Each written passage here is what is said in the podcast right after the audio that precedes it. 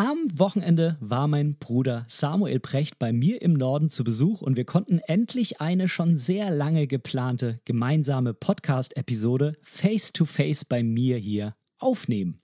Samuel selbst studiert derzeit am Karlsruher Institut für Technologie, kurz KIT, allgemeine Pädagogik und Berufspädagogik. Und in diesem Interview haben wir genau diese Themengebiete mit der Fotografie und vor allem natürlich mit dem Lernen des Fotografierens übereinander gelegt.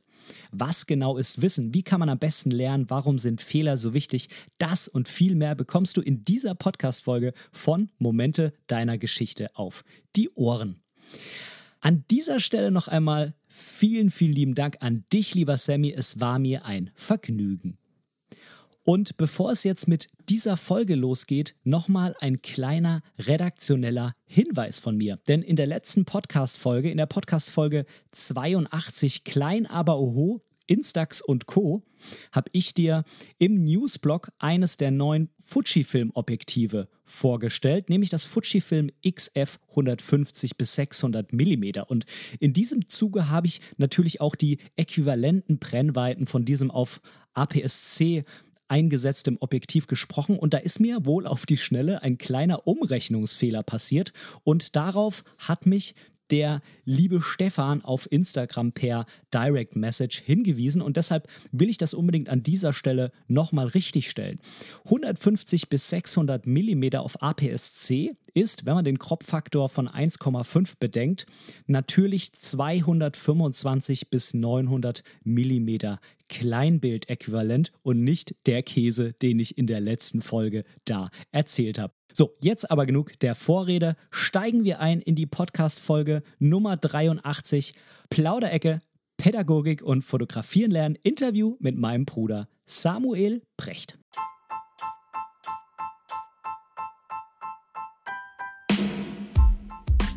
Moin und herzlich willkommen zu Momente deiner Geschichte, dem tiefgründigen Fotografie-Podcast. Ich bin der Ben und in diesem Podcast möchte ich meine Gedanken rund um die Fotografie mit dir teilen. Ich wünsche dir ganz, ganz viel Spaß beim Zuhören. So, ich habe jetzt schon mal auf Aufnahme gedrückt. Hallo, hallo. Und dann sage ich herzlich willkommen beim Podcast Momente deiner Geschichte, Samuel Brecht. Ja, hallo, freut mich sehr, dass ich hier sein darf heute. ja, und äh, wahrscheinlich werden es die meisten Hörer nicht wissen, äh, aber du bist mein Bruder. Ganz genau, ja. Also heute ist quasi Familienreunion oder Reunion, wie man Reunion, sagt. Ne? Ja. Genau. Ähm, aber du bist nicht der erste Familiengast in meinem Podcast tatsächlich. Nee, ich habe sogar selbst äh, den Podcast gehört, als unser Vater mit dir ähm, im Auto war und ihr da ein bisschen über euren äh, Trip in, in Schweden warst, ne? Genau. Geredet ja. habt. Genau, da waren wir auf der Rückfahrt gerade und ich dachte mir, hey komm, ja. nutzt du doch mal die Zeit und machst da mal äh, ein kleines Interview in der, äh, auf der Fahrt. Äh, Nachteil war natürlich, dass relativ viele Störgeräusche da waren. Ähm, aber es ist ja dann auch einfach ein bisschen Atmo. Heute äh, haben wir uns ein bisschen zurückgezogen hier. Ja. ähm, ich glaube, du hast sowas wie Folterkeller vorhin gesagt, als du hier rein bist. Ja, ein bisschen. also vielleicht kurz mal als Erklärung für den Zuhörer. Ähm, das kannst du ja nicht wissen, aber wir sind hier bei mir im Keller und ähm, es mag vielleicht im ersten Moment so ein bisschen foltermäßig aussehen, weil die auch so ähm, die Decken so Beton sind und sowas und äh, das ist aber nicht der einzige Grund ja. Sondern hier stehen halt noch meine Sportgeräte rum. Die mögen vielleicht für den einen oder anderen auch ein bisschen nach Folter aussehen. Also es gibt schon so ein bisschen Österreich-Vibes, ne? so ein bisschen schon, aber man kann die Tür nicht richtig abschließen. Das ist natürlich ungünstig, ja. Da müsste man auf jeden Fall noch nachsteuern. Und das Fenster hier muss auch noch zugehangen werden, weil wenn es ganz blöd läuft, könnte hier doch mal irgendwie jemand reinschauen. aber ich glaube, die Spinnenweben, die würden nicht davor arbeiten, hier rauszugehen. oh Mann. Ähm, äh, ja, so ins Detail wollte ich jetzt dann doch gar nicht gehen, äh, aber danke dafür. Gerne. ja, also wir sind hier bei uns im Keller, haben uns ein bisschen zurückgezogen. Eigentlich wäre draußen ziemlich geil bei dem Wetter. Total. Aber wir haben leider jetzt schon mehrere Rasenmäher, Motorsägen, um wieder auf den Folterkeller zurückzukommen, gehört und so weiter und haben uns gedacht, nee, das wäre dann auch zu viel Atmo. Ja, sehr viel Wind, sehr viele Vögel. Die würden, glaube ich, auch ein bisschen stören. Ja, also sitzen wir hier mit Pullover ja. im Folterkeller und nehmen hier das Interview auf.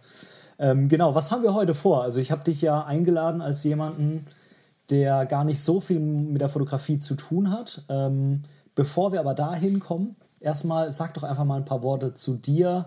Ähm, wo wohnst du, wo kommst du her, ähm, was sind so deine Hobbys und dann vielleicht ganz am Ende, was machst du so gerade beruflich? Und das wird dann so ein bisschen die Überleitung zu, der, zu dem Thema heute einfach. Okay, ähm, also es wird wahrscheinlich euch nicht so wundern, aber da wir Brüder sind, sind wir tatsächlich im gleichen Ort aufgewachsen. Ähm, und äh, danach bin ich dann aber nach meinem Schulabschluss nach Karlsruhe gezogen und äh, studiere seitdem dort ähm, am KIT ähm, Pädagogik bzw. allgemeine Pädagogik und Berufspädagogik als Studiengang. Ähm, genau, da bin ich jetzt im vierten Semester und habe jetzt auch angefangen, nebenher als Werkstudent zu arbeiten, zwölf Stunden die Woche in der Kita als Erzieher bzw. als Aushilfe in dem Fall noch, weil ich ja noch keine Qualifikation habe. Ähm, genau. Und sonst, ja, war es das, oder? Ja, auf jeden Fall. Also du studierst Pädagogik. Genau. Ähm, Pädagogik, also den, den, Begriff an sich kennt ja irgendwie mhm. jeder so, dass jeder weiß irgendwie, was das so ungefähr ist, aber für den einen oder anderen, der es vielleicht nicht so genau weiß, ja. der vielleicht nicht mal vor der Entscheidung stand, was will ich denn studieren oder will ich überhaupt irgendwie eine Ausbildung im sozialen Bereich machen, was bedeutet eigentlich genau Pädagogik? Mhm. Also viele Leute, ich glaube die meisten wahrscheinlich, denken erstmal an ähm, den Beruf des Lehrers, wenn sie Pädagoge hören oder Pädagogik hören. Ähm, und ja, das, das trifft teilweise zu, ähm, weil es natürlich in der Schule ums Lernen und Lernen geht. Ähm, aber jetzt im Vergleich eben zu einem Lehrer, der nur einen ganz kleinen Anteil an pädagogischen Veranstaltungen in seinem Studiengang hat, studiere ich quasi ähm, ausschließlich pädagogische Veranstaltungen. Nicht nur allgemeinpädagogisch, sondern eben, wie ich es vorhin auch schon ähm, gesagt habe, ähm, berufspädagogische ähm, Veranstaltungen, die ich besuche. Aber ähm, genau, alles eben in die Richtung der Pädagogik. Was bedeutet Pädagogik? Letztendlich würde ich es darunter zusammenfassen, dass es sich mit Begriffen wie Lehren, Lernen, aber auch äh, Entwicklung von, von einzelnen Menschen, von Subjekten ähm, beschäftigt. Ähm, genau, die Haupt, Hauptwörter sind, glaube ich, äh, Lehren und Lernen. Also wie funktioniert Lernen ähm, bei Menschen und was für ähm, Bedingungen muss es haben, damit Lernen auch funktionieren kann ähm, und auch äh, damit Lehren funktionieren kann von der anderen Seite aus. Ja, okay. Das heißt, äh, jetzt zum Beispiel ein Lehrer, du hast ja gesagt, er hat auch pädagogische Anteile in seinem Studium. Ist es aber so gesehen nur Mittel zum Zweck? Weil beim Lehrer geht es ja auf einer normalen Schule, wir gehen jetzt mal davon aus, dass es jetzt kein Internat ist oder sowas, sondern bei einer ganz normalen Schule geht es ja im Schwerpunkt um Wissensvermittlung. Mhm. Ich meine, sicherlich, da soll auch noch ein bisschen irgendwie Sozialisierung oder so mit dabei sein, mit Sicherheit, aber der Schwerpunkt ist ja Wissensvermittlung. Das heißt, ein Lehrer hat, wird wahrscheinlich einen sehr großen Anteil davon lernen an der Uni, was er später an Wissen weitergeben soll. Jetzt vielleicht auch ausgenommen nochmal der Spezialisierung, dass jemand Pädagogiklehrer wird, das mag es ja vielleicht auch geben. Ähm, aber das heißt, bei dir geht es eher um das ähm, Wie, sehr stark. Also wie wird ja. was vermittelt, wie wird was jemandem beigebracht, wie soll das laufen und so weiter. Und für den Lehrer geht es nur um das Wie, damit er am Ende das Was durchführen kann. Also was soll er jemandem beibringen? Kann man es vielleicht so nochmal abstrahieren? Ich würde sagen, das ist der Ist-Zustand auf jeden Fall. Ist aber meiner Meinung nach nicht eigentlich, sollte nicht der Soll-Zustand sein. Also nicht der mhm. Zustand, den ich mir und auch die meisten Pädagogen wünschen. Ähm, weil eben so wenig ähm, Pädagogikveranstaltungen bei Lehrern, also bei Lehramtsstudiengängen, äh, beinhaltet sind, ist das Problem, dass die halt einfach von den Inhalten des Studiums aus keine ausgebildeten Pädagogen sind. Mhm. Und ähm, wir müssen halt trotzdem immer bedenken, dass die Kinder von der ersten Klasse, also sechs, sieben Jahre bis zum Abitur im, im längsten Fall, von den Menschen betreut werden. Und das halt auch wirklich eine lange Zeit über den Tag hinweg. Ähm, genau, und dementsprechend ist es leider eben so, dass die Lehrer hauptsächlich ihr Fach studieren, ihre Wissenschaft, ähm, Mathe oder ähm, was es auch noch alles gibt, Latein, die ganzen Sprachen.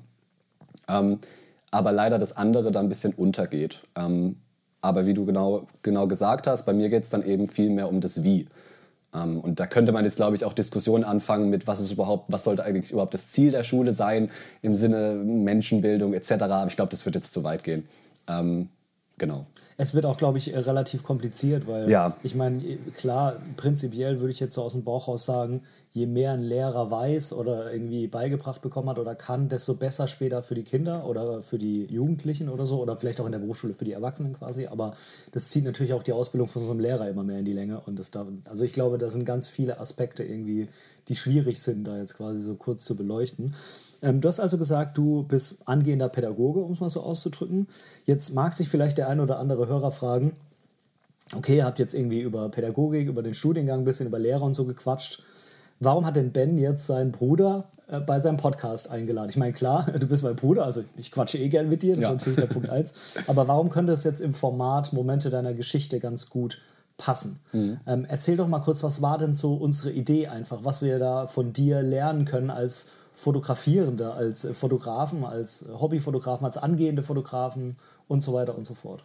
Also das Wort lernen, was du gerade eben schon verwendet hast, ist, glaube ich, äh, ganz gut, um das zusammenzufassen. Also ich glaube, wir können eben versuchen, die, die Schnittmenge jetzt aus der Fotografie und eben aus, aus ähm, meiner Wissenschaft, also der Pädagogik, ähm, äh, da rauszuziehen. Ähm, insofern, dass wie ich zumindest jetzt bisher von deinem Podcast wahrgenommen habe, erklärst du ja auch einiges mhm. und, und versuchst es vielleicht Leuten, die eben noch nicht so viel Erfahrung darin haben, was näher zu bringen. Mhm. Und dabei geht es ja um Lernen. Mhm. Also ähm, vielleicht, um da noch ein, zwei Sätze zum Begriff Lernen zu sagen. Viele haben direkt dann äh, die Verbindung damit ähm, im Kopf, dass Lernen nur das ist, was man in der Schule macht, das mhm. Auswendiglernen, das Bulimie-Lernen. Mhm. Aber ähm, das ist eigentlich gar kein Lernen in dem Sinne. In dem Sinne, dass Lernen eigentlich etwas ist, das dir neue Handlungsmöglichkeiten öffnet für die Zukunft. Insofern ist Lernen etwas, das uns äh, jeden Tag, jede Stunde, eigentlich jede Minute umgibt in unserem Leben, von der Geburt an bis zu unserem Tod. Ähm, zumindest eben aus der Sicht der Pädagogik, Psychologen würden da vielleicht auch wieder was anderes sagen, Naturwissenschaftler wieder, würden auch wieder was anderes sagen. Ähm, genau, und vielleicht kann ich da eben ein paar Sachen zu erläutern, zu dem, äh, was muss es für Bedingungen für Lernen geben, ähm, was fließt da alles mit ein. Mhm, mh. Ich habe ja damals, ähm, ich glaube 2018 oder so, langsam, wenn es dann mhm. noch ein paar Jahre mehr, wo ich irgendwie mit der Fotografie angefangen habe und, und mittlerweile weiß ich auch gar nicht mehr genau, was ich woher weiß, welches Wissen ich irgendwo mir ähm, beibringen habe lassen, gelesen habe, selber erfahren habe oder sonstiges. Ähm, und von daher finde ich es ziemlich spannend, wenn wir jetzt mal so ein bisschen die einzelnen Stufen durchgehen ähm, von was ist überhaupt Wissen ähm, ist Wissen gleich Können? Ähm, ne, wo liegen mhm. da irgendwie die, die, die, die, Grundlagen, so die grundlegenden ähm, pädagogischen Überlegungen? Dann würde ich gerne noch so ein bisschen auf Lernen eingehen, wie du es gerade schon gemacht hast. Wie kann man lernen? Was für Lerntypen gibt es?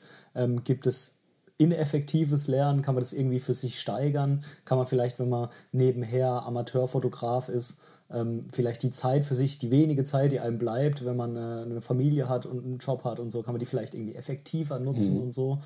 Und ähm, genau, das ist so meine Idee, dass wir so ein bisschen zusammen die die theoretischen Aspekte dann von dir quasi jetzt mitnehmen und dass ich das versuche, so ein bisschen zu hinterlegen, wie das bei mir war oder wie man es in der Fotografie machen könnte, weil du ja noch nicht ganz so viele Berührungspunkte mit der Fotografie hast. Ich glaube, du hast eine Kamera, die du irgendwie mal von unserem Papa geschenkt bekommen hast. Mhm. Du hast natürlich ein Smartphone. Ja. Ähm, aber du machst halt Schnappschüsse und äh, beschäftigst dich jetzt nicht weiter mit der Thematik. So wie ich mich nicht weiter mit der Pädagogik beschäftige. Ähm, von genau. daher könnte das sehr spannend sein, wenn wir da versuchen, zusammen irgendwie in diesem Interview so eine Schnittmenge irgendwie ja, zu kreieren, ja, sage ich mal. Das wäre cool. ähm, was, was ist Wissen? Was für Arten von Wissen gibt es? Weil Wissen ist ja irgendwie immer so die, die, die Grundlage oder der, der, der, der Mittelpunkt des Lernens. Oder mhm.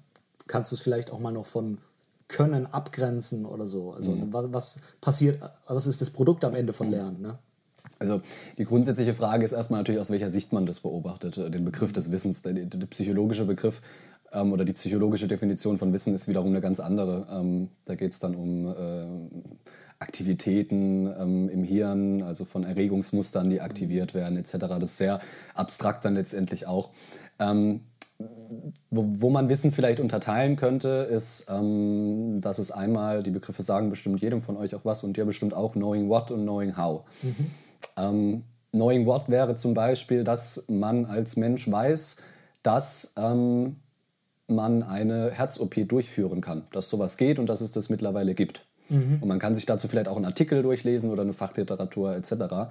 Das Knowing How ist dann aber, dass du tatsächlich die Herzoperation durchführen kannst. Ne? Mhm. Also da ist dann viel mehr, was noch dazugehört. Vor allem dann eben auch der, ähm, der praktische Teil, also der, die praktischen Aspekte. Ähm, das ist vielleicht auch ein bisschen die Verbindung von äh, deklarativem Wissen und prozeduralem Wissen. Ähm, deklarativ wäre eben eher das Beschreibende, also das Knowing What. Und das äh, Prozedurale eben das Knowing How. Im Sinne auch äh, mit dem Wort Prozess kann man sich das vielleicht ein bisschen herleiten. So, ich muss um, mal mein Handy ausmachen, sorry. Ja. Ich habe natürlich vorhin vergessen, es auf lautlos zu stellen. Und äh, ja, ich habe aber noch dran gedacht, bevor es gebimmelt hat. Sehr gut. so, sorry, ich habe dich unterbrochen. Alles gut. Ähm, Genau, also knowing hot, äh, knowing hot, knowing what und knowing how. Ja, also es gibt offensichtlich auch eine Form, die beides vereint. Ja, ja natürlich, die gibt es natürlich dann auch.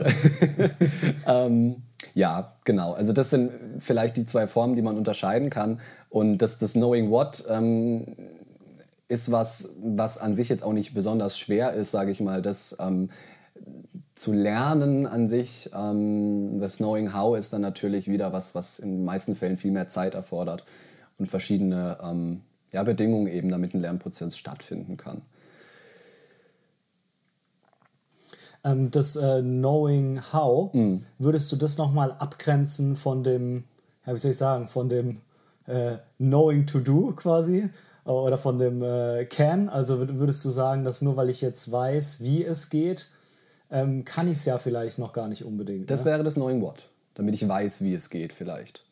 Das ähm, Durchführen ist dann eben dieses Knowing How. Ja, ja, ja, nee. Mhm. Ähm, das meine ich nicht, sondern wenn du sagst, das Knowing What ist, ich weiß, dass es Herz-OPs gibt, mit denen das ja. gemacht werden kann, dann sagst du, das Knowing How ist, ich weiß, ähm, da muss man den Körper aufschneiden, man muss mit dem ähm, äh, Werkzeug da ansetzen. Also du weißt, du kennst quasi die Theorie und ähm, wird es bei dir nochmal unterschieden zwischen der Theorie des Tuns und des Tuns?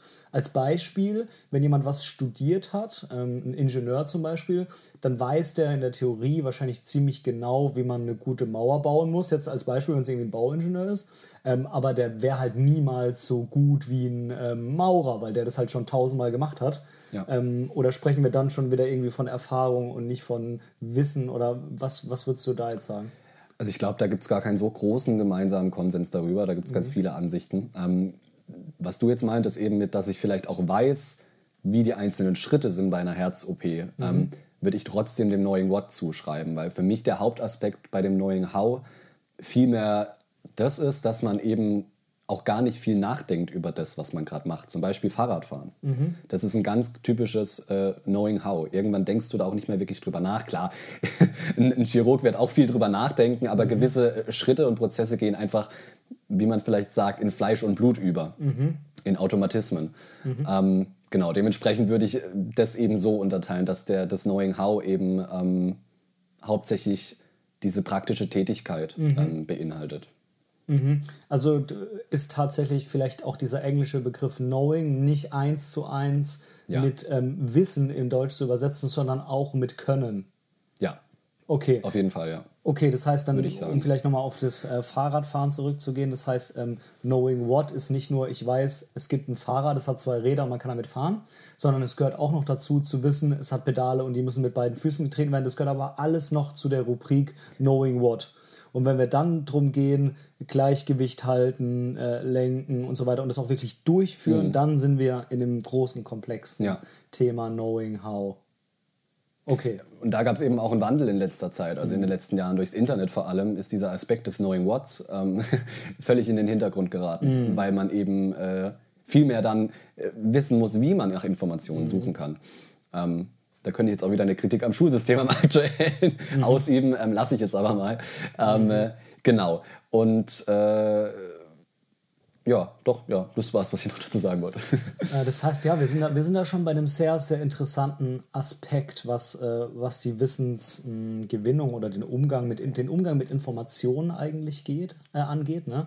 Während man ja früher, sage ich mal, sehr, sich sehr dadurch ähm, positiv äh, zeigen konnte, indem man viel gewusst hat. Also sagen wir mal, man hatte irgendwie den Brockhaus zu Hause, um jetzt mal irgendeine Marke zu nennen. Früher hatten den halt irgendwie fast alle irgendein Lexika in Buchform zu Hause. Ja.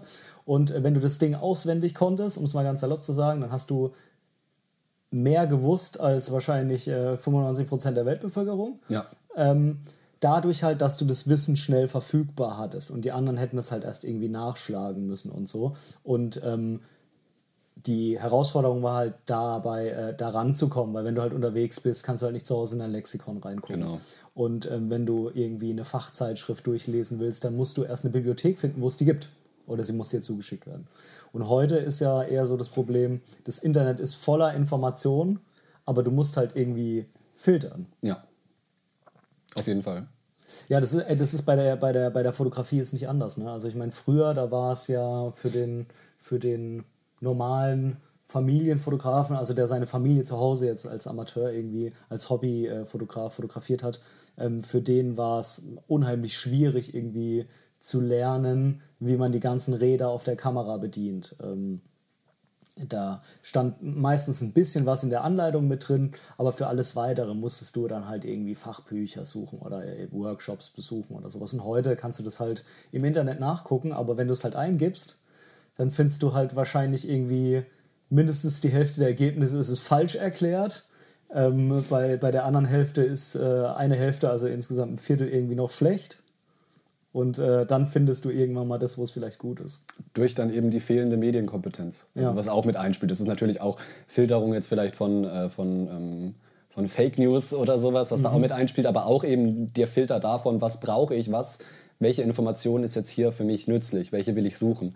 Und ähm, das wird eben zum Beispiel in der Schule vernachlässigt, weil wir immer noch da gefühlt äh, äh, zu den Zeiten vom Kaiserreich sind, vom Schulsystem her. Und eben nicht mit einbezogen wird, dass wir das Internet haben und dass es eben viel mehr darum geht, dass die Menschen ähm, die Fähigkeit erlangen, für die berufliche Zukunft später ähm, sich Informationen rauszusuchen, wie ich die suche, wie ich die filtern kann und ähm, wie ich die dann letztendlich auch benutzen kann. Ähm, gibt es aber nicht doch auch ähm, einige Aspekte, wo man sagen kann, das Wissen muss einfach da sein. Also auch wenn du jetzt sagst, zum Beispiel das äh, Knowing What ist natürlich sehr in den Hintergrund getreten, gibt es aber doch mit Sicherheit einen gewissen Anteil, den ich einfach wissen muss, um das Knowing How durchführen zu können. Also zum Beispiel ähm, jetzt bei einer Kamera ist es so, mh, es gibt einfach, wenn ich einigermaßen gute Bilder machen will, gibt es Dinge, die muss ich einfach wissen und mh, die, die muss ich im Hinterkopf haben, wenn ich so ein Foto mache. Ich meine, natürlich, irgendwann mache ich das vielleicht auch so aus, äh, ja, wie soll ich sagen, einfach so, ohne drüber nachzudenken. Aber das muss schon irgendwo verinnerlicht sein. Ja, auf jeden Fall. Also ähm, definitiv. Ähm, also was du jetzt angesprochen hast, ist quasi auch, dass die Praxis gewisse Theorie einfach voraussetzt, die man braucht. Und natürlich auch dann wiederum andersrum, dass man mit der Theorie überhaupt was anfangen kann, weil man dadurch erst, dass man praktische Erfahrungen gesammelt hat, überhaupt einen Bezug zu der Theorie herstellen kann, wenn die zum Beispiel sehr komplex und abstrakt ist. Ähm, aber auch prinzipiell ist es wichtig, sich allgemein mit Dingen auseinanderzusetzen. Es ist eigentlich völlig egal, was es ist.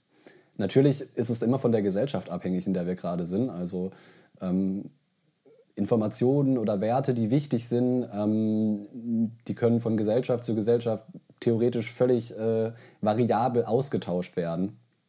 Aber dieser bloße Prozess der Auseinandersetzung damit ist eben ähm, ein wesentlicher Aspekt der, ähm, des Menschwerdens und des, äh, der Bewusstseinsentwicklung bei Menschen. Ähm, insofern äh, plädiere ich jetzt nicht dafür, dass in der Schule jetzt nur noch äh, quasi ähm, den, den jungen Menschen beigebracht wird, ähm, wie man eben Informationen raussucht, aber ähm, die grundsätzliche äh, äh, die grundsätzlichen Herangehensweisen in der Schule halte ich eben für falsch. Genau. Aber auf jeden Fall, also das ist klar, wenn man äh, was Praktisches durchführen möchte, braucht man in vielen Situationen einen gewissen theoretischen Background. Ähm, definitiv. Ich meine, bei uns im Deutschen, da hatte ich ja vorhin auch schon mal was zu gesagt, wird ja Wissen und Können eigentlich sehr voneinander getrennt. Ähm, jetzt mal abgesehen von dem Knowing What, Knowing How, ähm, wie würdest du das für dich trennen? Also würdest du sagen, das ist ein fließender Übergang? Würdest du sagen, man sollte vielleicht auch im Hinblick auf, auf Lernen, sollte man vielleicht erstmal nur die Theorie äh, verinnerlichen und dann Richtung Praxis gehen? Oder was, was, was denkst du dazu? Ähm, also da stellt sich mir erstmal die grundsätzliche Frage, was verstehe ich unter dem Begriff Wissen und Können? Ähm, aus psychologischer Sicht wieder, wo man jetzt vielleicht schon ein, zwei Mal angemerkt hat, dass ich äh, die Sicht auch ganz interessant finde. ähm, nein, nein, Sammy, überhaupt gar, gar nicht. nicht ne? nein, nein, nein, nein, nein, Du bist Vollblutpädagoge, der jegliche Art von Psychologie ablehnt. Ablehnt, auf jeden Fall. Pädagogik und Psychologie haben auch nichts miteinander zu tun. Nein. Ähm, genau, also da,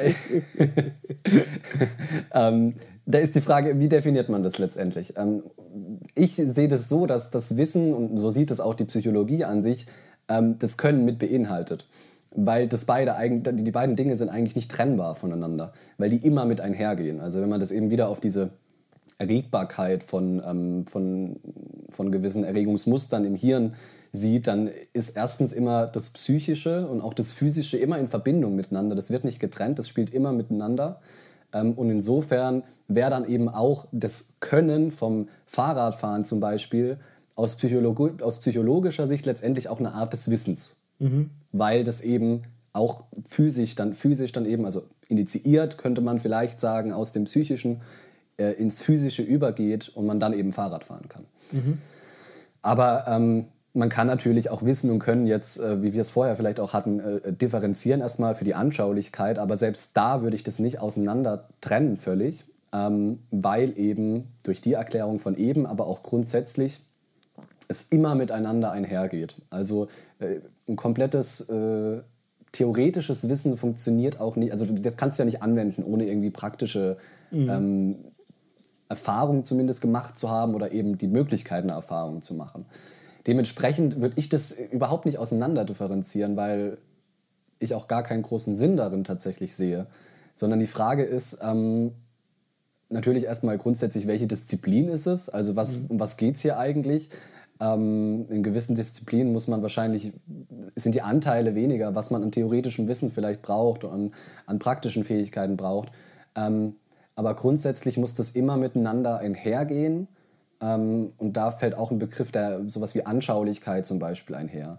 Ähm, und letztendlich kann rein theoretisches Wissen für mich ja auch nur anschaulich sein, wenn ich irgendeinen Bezug zu, meinem eigenen, zu meiner eigenen Lebenswirklichkeit und dementsprechend auch zu meiner äh, praktischen Lebenstätigkeit habe.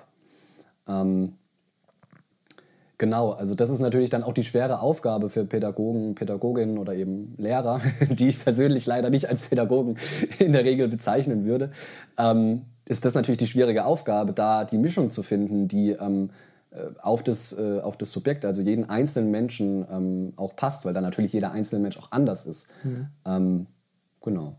Es gibt ja, es gibt ja auch das sogenannte unnütze Wissen. Mhm. Das kennst du vielleicht auch. Das träge Wissen. Das träge Wissen, Dinge, die man eigentlich gar nicht braucht, aber halt mhm. halt irgendwie weiß. Also wo schon vorher klar ist, dass sie irgendwie... 90 Prozent der Schule. ähm, warum? warum? Warum findet man das so geil? Träges Wissen. Ja, also wa warum irgendwie, also wenn es jetzt ein Buch gibt mit äh, Fakten, die du äh, niemals brauchen wirst in mhm. deinem Leben oder sowas, dann kaufen das viele trotzdem. Also ja? Glaube ich schon. Okay. Also die Frage ist, was glaubst du, wo kommt, wo kommt das her? Also ich meine, wenn man jetzt rein so einen Effizienzgedanken nehmen würde, dann würde man sagen, okay, jemand, der jetzt irgendwie was können will, der guckt sich vorher halt genau nur an, was er dafür braucht. Jetzt mal abgesehen davon, dass es vielleicht heutzutage schwierig ist mit dem Filtern, aber nehmen wir mal an, jemand könnte das, den Medienumgang, den Umgang mit, mit Wissen, der könnte das filtern und greift trotzdem bewusst ähm, zu was Unnützem. Oder vielleicht auf, auf, die, auf die Fotografie nochmal umgemünzt, jemand, der ähm, gut fotografieren will, beschäftigt sich zudem mit Dingen, die zwar so nice to know sind, wie man ja heutzutage sagt, aber die du halt eigentlich fürs Fotografieren gar nicht brauchst und streng genommen auch nicht als theoretischen Anteil dafür. Als Beispiel, ähm, wie zu 100% äh, ein Sensor funktioniert oder mhm. sowas. Ne? Also warum interessiert es mal? Das ist jetzt kein unnützes Wissen, je nachdem, was man halt damit anfängt. Vielleicht liegt es auch ein bisschen darin. Also wann ist was für jemanden unnütz? Genau, das ist nämlich genau der Punkt. Wann ist was für wen unnützes Wissen mhm. oder träges Wissen? Ähm, weil genau das macht es eben nicht aus. Also äh, die Person entscheidet, ob das für ein träges Wissen oder eben, äh, jetzt mal vielleicht produktives Wissen, wie auch immer ist. Ähm, weil eben letztendlich die Person diesen Informationen oder den, den, den, den Gegenständen, mit der sie sich beschäftigen, mit denen sich die Person beschäftigen möchte, ähm, denen letztendlich die Bedeutung zuschreiben, was das für die Person selbst bedeutet.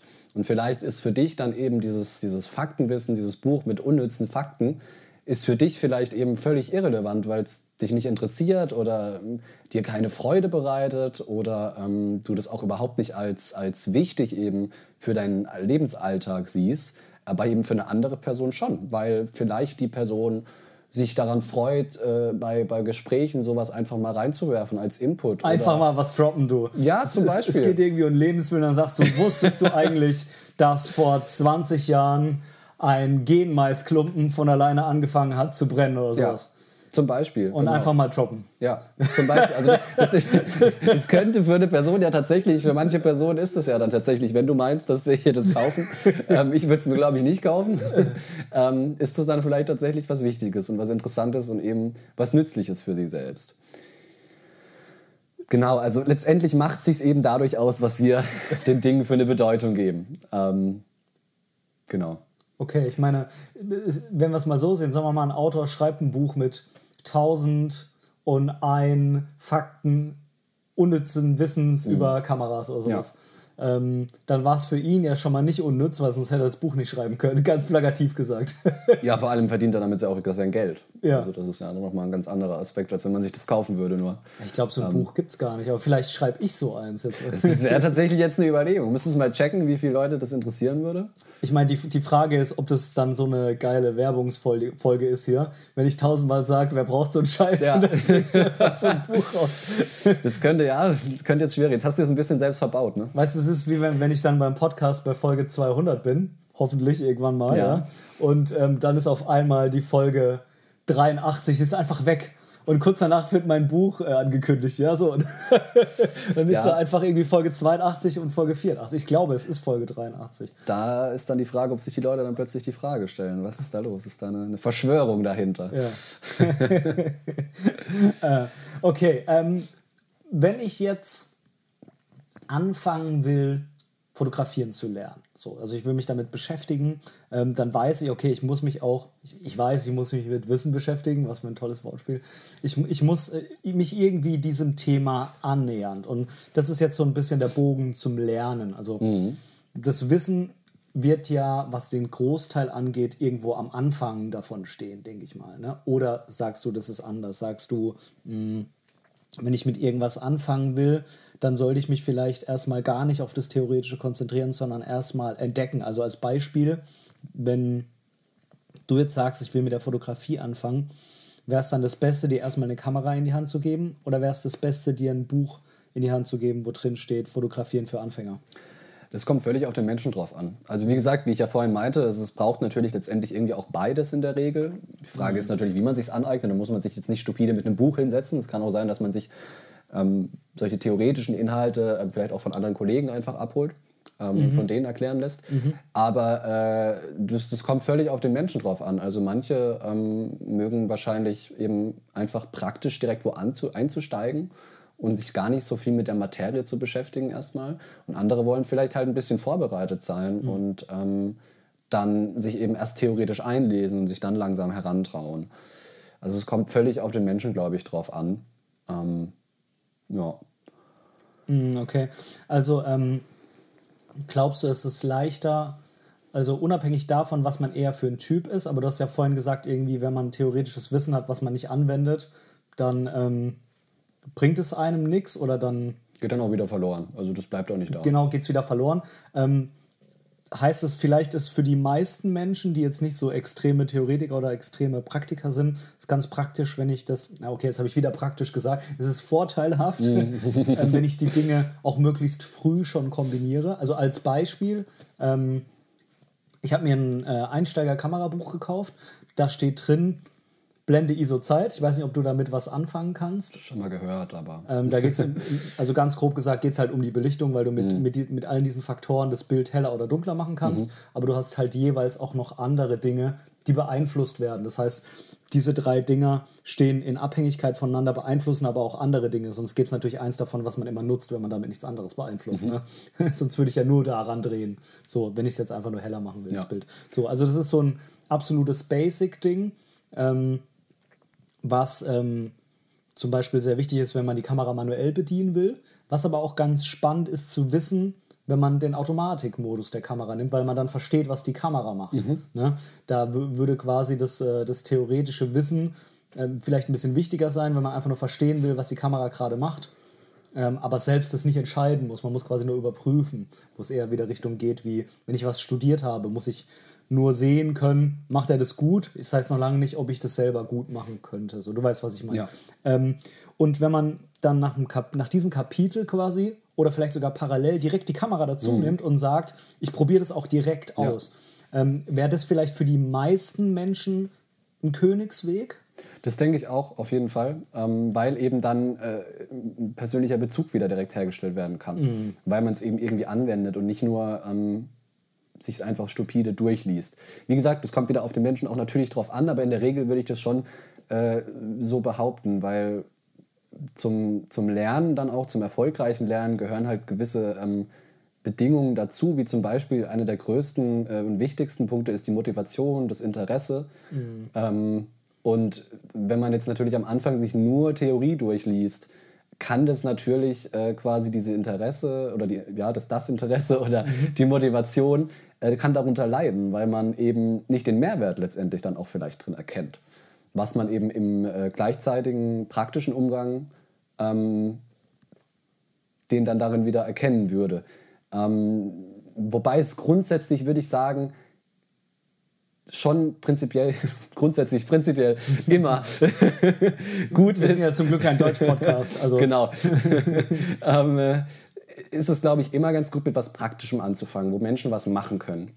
Weil wir dann eben einen direkten Bezug herstellen, wenn wir was mit unseren Händen machen oder wenn wir was direkt mit unseren Augen in der, in der ähm, Realität wahrnehmen können, als wenn wir eben nur in ein Buch reinschauen. Also wenn man sich jetzt vorstellt, ähm, wenn man im Physikunterricht sitzt, in der fünften Klasse vielleicht, oder nee, ich weiß gar nicht, wann Physik eingeführt wird, siebte vielleicht, ist Weiß ich ehrlich gesagt auch nicht mehr. Ich, hatte glaub, aber auch Fünfter noch- war's nicht. Ich hatte aber auch noch 13 Jahre Abitur. Das Ja. heißt, jetzt mit den 12 Jahren kann ich das sowieso gar nicht mehr vergleichen. Aber weiß ich nicht mehr, keine Ahnung. Ich weiß es tatsächlich auch nicht mehr, obwohl es noch nicht so lang her ist. Ich, war nicht so der Physikmensch. Ich auch überhaupt nicht. Ähm, aber also wenn eben das zum ersten Mal kommt und man zum ersten Mal im Physikunterricht sitzt und dann direkt der Lehrer anfängt, einem irgendwelche Formeln aufzuzeichnen oder einem irgendwelche Zusammensetzungen von irgendwas oder physikalische Prinzipien an der Tafel zu erklären, da wird ja kein Fünft- oder Sechst- oder Siebtklässler plötzlich in die, in die Höhe springen und schreien, juhu, das ist mein Lieblingsfach. Das macht mir Spaß, ähm, äh, da an die Tafel zu gucken. Geil, rechnen ohne Zahlen, nur mit Buchstaben. das wollte ich schon immer. Genau das. Ähm, und da könnte man eben zum Beispiel so ansetzen, dass man eben direkt mal mit Experimenten anfängt und den, weil die Physik an sich ist ja was unglaublich Interessantes und Spannendes, weil uns das ja auch eben jeden Tag umgibt und ähm, da gibt es ja auch einfach verwunderliche äh, Prozesse, die einen als Menschen total erstaunen lassen, vor allem so, so junge Menschen dann. Und das ist da, das wäre da eben zum Beispiel ein wichtiger Aspekt. Und das kann man, glaube ich, dann eben auch auf sowas wie, ähm, wenn man sich die Fotografie aneignen möchte, ähm, übertragen. Also was ich für mich auf jeden Fall rausgefunden habe, dass, ähm, wie soll ich sagen, die, mh, die, ähm, die Schaffung von einem gewissen Problembewusstsein bei mir persönlich immer extrem die Motivation beeinflusst, dass ich das verstehe dahinter. Ne? Ähm, also das heißt, wenn ich jetzt ich sage einfach mal jetzt ein Buch lese über Fotografie und da steht dann drin, ja, wenn du an den und den Punkt kommst, dann ist das und das wichtig. Merkt ihr das so? Und dann denke ich mir, ja, okay, wer Ja. weiß, ob ich das vielleicht in einem halben Jahr noch weiß Genau. oder so. Ne?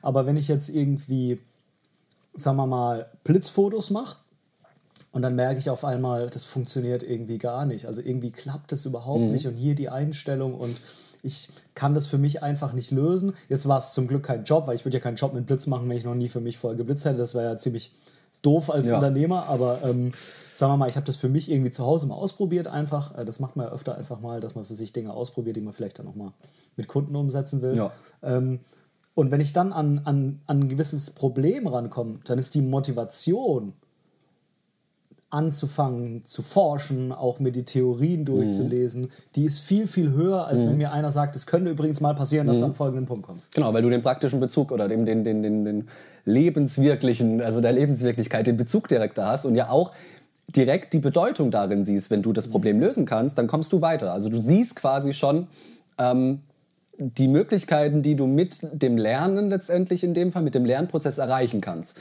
Was ich ja vorhin meinte, Lernen ist dafür da, um neue Handlungsmöglichkeiten in der Zukunft zu schaffen. Und genau das siehst du da ja dann. Und das ist eben auch vielleicht wieder der Aspekt der Anschaulichkeit, dass du es eben direkt siehst und es wird dir, wird dir sehr schnell bewusst, was da für ein Mehrwert letztendlich drin steckt. Und sowas bräuchten wir eben auch in der Schule dann eben mehr. Aber genau das, ja. Ja, gut, okay. Ähm, das bedeutet im Endeffekt ja auch, dass, ähm, dass man so gesehen sich gut tut, vielleicht zumindest gedanklich mal ein bisschen in seine, in seine Zukunft zu springen und sich zu überlegen, was will ich denn eigentlich vielleicht mal können? Und, und, und daraufhin dann den Lernprozess zu starten.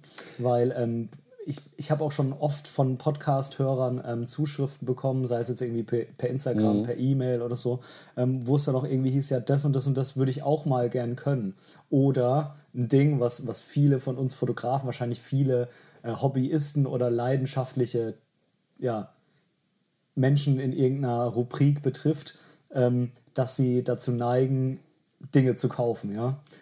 Äh, dass, dass, sie, dass sie sagen, oh, ich brauche jetzt noch das Objektiv, ich brauche jetzt noch diese Kamera, ich brauche jetzt noch den Blitz, weil ist geil. Klar, ich meine, man soll diese Begeisterung haben. Ich habe das bei mir auch schon das ein oder andere Mal. ähm, meine Frau hört ja wahrscheinlich diese Podcast-Folge nicht und so, also ähm, da geht natürlich viel Geld drauf. Ja.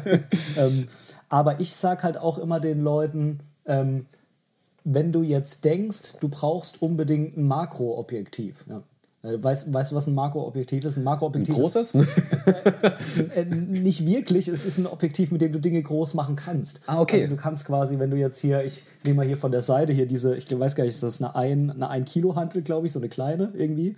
Ähm, wenn, du, wenn du jetzt sagst, ich will unbedingt diesen, diesen Schnitt hier drin. Äh, Ich übe immer mit Messer und Handeln gleichzeitig. Äh, Ich habe keine Ahnung, wie dieser Schnitt da reingekommen ist. Ähm, Du sagst jetzt, ich will diesen Schnitt hier in groß sehen. Dann brauchst du ein Objektiv, was diesen Schnitt am Ende auf dem Bild am besten mindestens genauso groß wie hier drauf, wenn nicht sogar noch größer abbilden kann, dass du mehr siehst wie eine Lupe quasi. Okay, So, das ist ein Makroobjektiv. Und ähm, dann sage ich immer, Leute, versucht's doch mal mit dem Zeug, was ihr habt. Also ähm, das zu kaufen, und das ist wahrscheinlich das gleiche wie, wie beim Wissen auch, macht doch, ergibt irgendwie viel mehr Sinn, wenn der Bedarf dafür da ist, weil dann weiß ich auch, warum ich es, es brauche. Und dann ist auch der, beim Lernen der, der, dieses Warum ist, glaube ich, oft irgendwie, dass das einfach fehlt, weil das unendlich wichtig für die Motivation ist. Genau, also das wollte ich nämlich auch dazu sagen, wie du es gerade meintest, das Warum ist das Allerwichtigste für die Motivation. Und da sollte man sich eben die Frage stellen, ähm, wie, also was möchte ich erreichen damit? Was möchte ich vielleicht mal können? Man muss jetzt nicht für die nächsten 30, 40 Jahre planen, was ich mit dem Hobby anfangen will, aber man könnte sich ja ein Ziel setzen, was will ich in einem Jahr können? In dem Hobby eben, in dem Bereich der Fotografie. Möchte ich äh, im vollautomatischen äh, Modus, äh, so heißt es glaube ich, Ja, genau. ähm, einfach schöne Fotos machen? Oder will ich tatsächlich ähm, mit den verschiedenen Einstellungen, was du genannt hast, da richtig ins Detail gehen und in einem Jahr da ähm, professionellere und manuelle Bilder letztendlich irgendwie dann ähm, erstellen können? Und natürlich, klar, es lässt sich jetzt schon erahnen, bei den zwei Sachen ist wahrscheinlich äh, bei dem einen mehr Aufwand und bei dem anderen weniger Aufwand, den man da einsetzen muss. Ähm, aber man muss eben, man sollte immer daran denken, was möchte ich damit erreichen? Ist es mir das wert? Oder ist es mir das nicht wert? Und wenn es einem nicht wert ist, das nicht wert ist, so viel Zeit da auch reinzustecken, ähm, dann sollte man es lassen. Vor allem bei einem Hobby. Ähm, in der Schule ist das was anderes, weil das eben einem die berufliche ähm, äh, Laufbahn für später sichert, je nachdem, welchen Abschluss man hat. Und auch in der Ausbildung vielleicht sind einige Sachen, die ja nicht so spannend für einen sind, aber mit denen man sich halt auseinandersetzen muss, um, die, äh, um einen Abschluss zu bekommen. Aber vor allem bei einem Hobby ist es natürlich was anderes weil letztendlich dann auch der Lernprozess wahrscheinlich scheitern wird ähm, irgendwo an der Stelle, weil man genügend Motivation mit aufbringen muss. Und dann lieber vielleicht kleine Ziele einem setzen, die man erreichen kann ähm, oder wo man denkt, dass man sie erreichen kann. und ähm, nicht direkt, äh, wie du meintest, ähm, sich äh, die teuersten Sachen kaufen. Ähm, wo ich denke, dass das letztendlich meistens wahrscheinlich auch was ist, um äh, sich Glückshormone abzuholen. Ist ja klar, mhm. wenn man was Teures kauft, ähm, das hat ja dann auch persönlichen Bezug, ähm, da freut man sich natürlich drüber und das ist ja auch in Ordnung, aber nicht so förderlich vielleicht unbedingt. Ja, vielleicht mal auch ganz gut, um Motivationstief zu, zu, zu, äh, zu durchlaufen, äh, weil, also irgendjemand hat mal gesagt, ich weiß gar nicht, ob das irgendwie jemand so ganz Großes war, irgendwie so ein mega bekannter Fotograf oder ob das jetzt mhm. irgendein Podcaster oder YouTuber war. Oder du. Ich, ich, ich war es leider okay. nicht. Ich, ich finde es nur einen sehr geilen Spruch, aber der hat gesagt, ähm, dass man halt mit besserem Equipment keine besseren Fotos macht, aber dass es einfach ja. mehr Spaß macht. Mhm. Ja, das, das, kann ich mir vorstellen. Dafür bin ich zu wenig, glaube ich, in der Fotografie drin, aber ähm, ich, ich kann es mir vorstellen. Bisschen. ja. Ja, gut, ich, kann man ja auf irgendwas übertragen. Also, ich sag mal, ähm, wenn jetzt jemand Autofahren lernen will, ja. dann äh, ist es äh, prinzipiell ja erstmal egal, in was für einem Auto. Jetzt mal angenommen, das hat alles äh, Schalthebel und ja. nicht, dass es jetzt Einbußen hat und der nur mit Automatik fahren ja, darf, ja. weil es ein Automatikfahrschulauto war. Aber sagen wir mal, das Auto bringt alles mit, um gut Auto zu fahren. Dann ist es ja wahrscheinlich egal, ob du jetzt in einem äh, Seat Leon deine Fahrstunden absolvierst oder in einem 5er BMW. Ja. Aber es wird wahrscheinlich mhm. schon geiler sein im 5er ja. BMW, einfach vom mhm. Feeling her. So, ja, ne? das kann ich nachvollziehen, ja.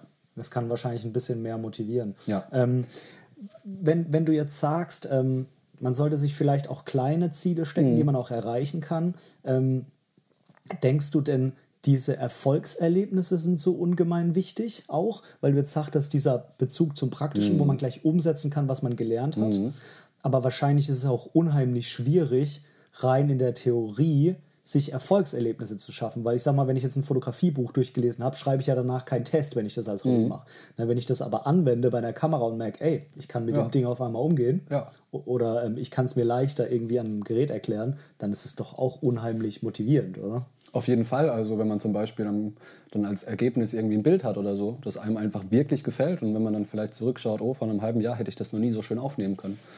Ähm, definitiv, ja. Ähm, was aber eben da sehr wichtig ist, diese Erfolgs- oder warum diese Erfolgserlebnisse so wichtig sind, ist, dass wir uns immer wieder selbst auf uns selbst beziehen, wenn wir ähm, uns neue Probleme anschauen, die wir in der Zukunft lösen wollen. Mhm.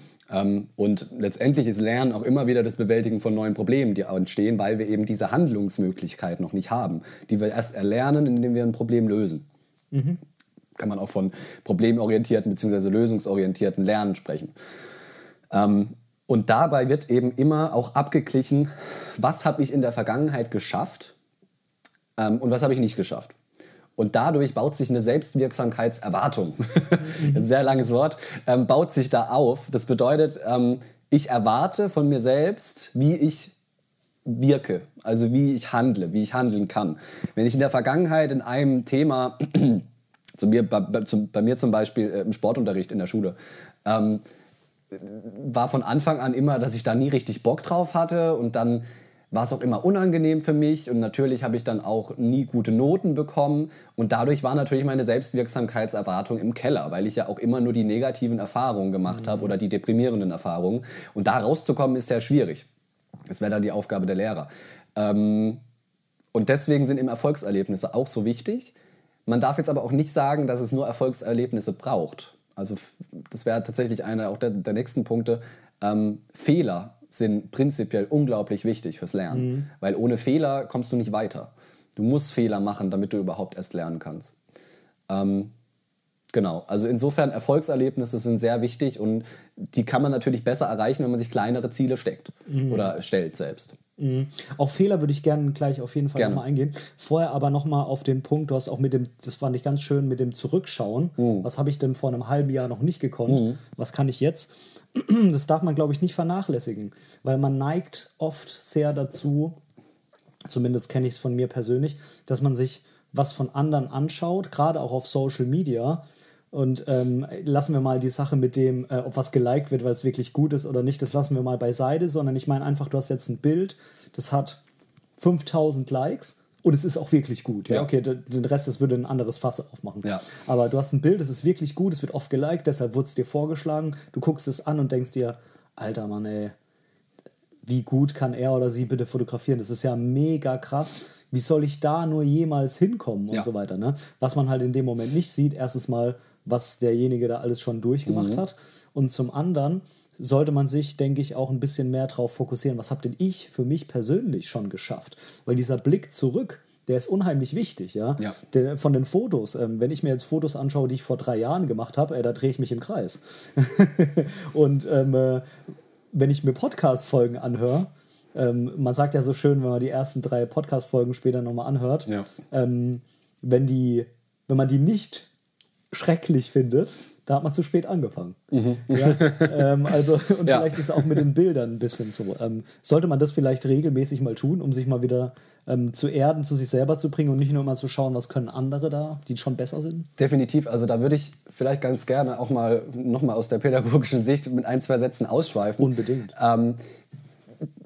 Der größte Unterschied ähm, zwischen Tieren und Menschen ist äh, das Selbstbewusstsein. Das bedeutet, dass wir uns auf uns selbst beziehen können und wissen, dass wir es gerade sind oder jetzt auf mich bezogen, ich weiß, dass ich gerade hier auf dem Stuhl sitze und dich angucke. Während das Tier nur hier sitzen würde und dich angucken würde. Mehr nicht. Das wüsste das nicht, dass das, das selbst gerade ist. Ähm, also die Metakognition, davon spricht man auch. Die Kognition über der Kognition quasi. Und ähm, eine der Grundbedingungen für das Selbstbewusstsein, was wir Menschen haben, ist die duale Repräsentation.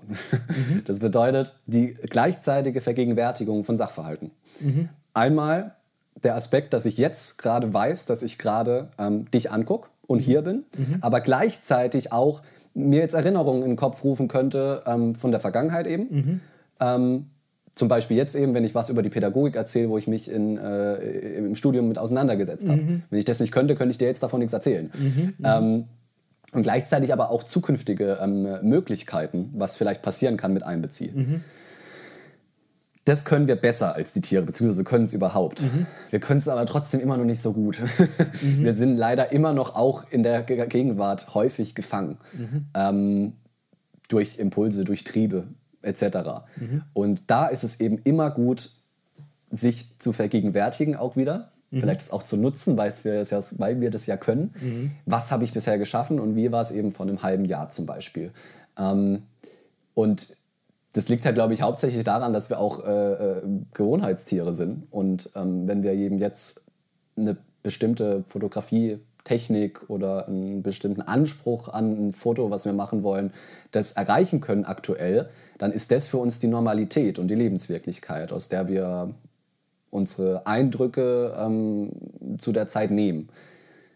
Und vergessen aber eben dabei dann meistens, dass vor einem halben Jahr wir noch gar nichts davon konnten und setzen das aber als unseren neuen Standard und denken uns, oh Gott, aber das erreiche ich doch niemals.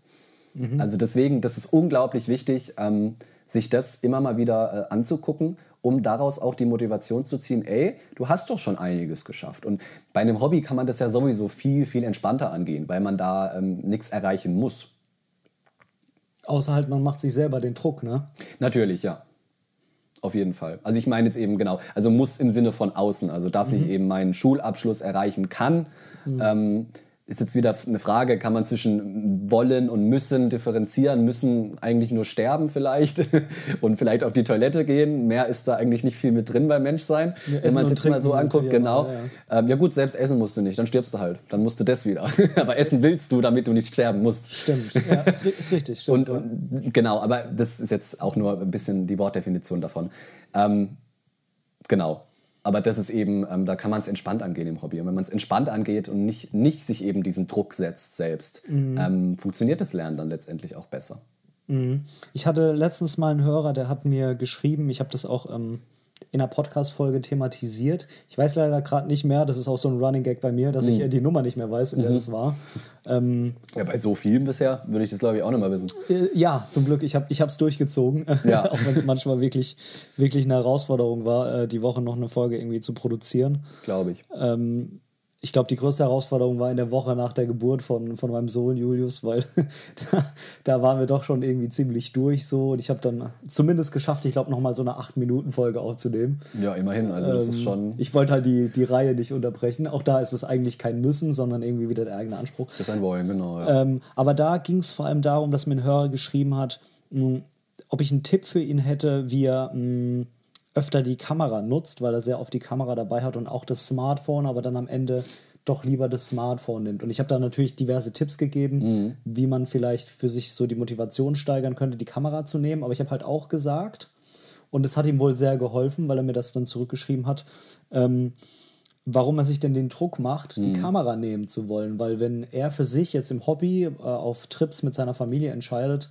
ich nehme das Smartphone, weil es für mich bequemer ist und ich bin eigentlich mit den Bildern auch zufrieden. Ich traue nur so ein bisschen der teuren Kamera im Rucksack nach, so ja. jetzt mal ganz salopp gesagt dann habe ich gesagt, aber ist doch alles okay. Also warum ja. machst du dir selber den Stress so?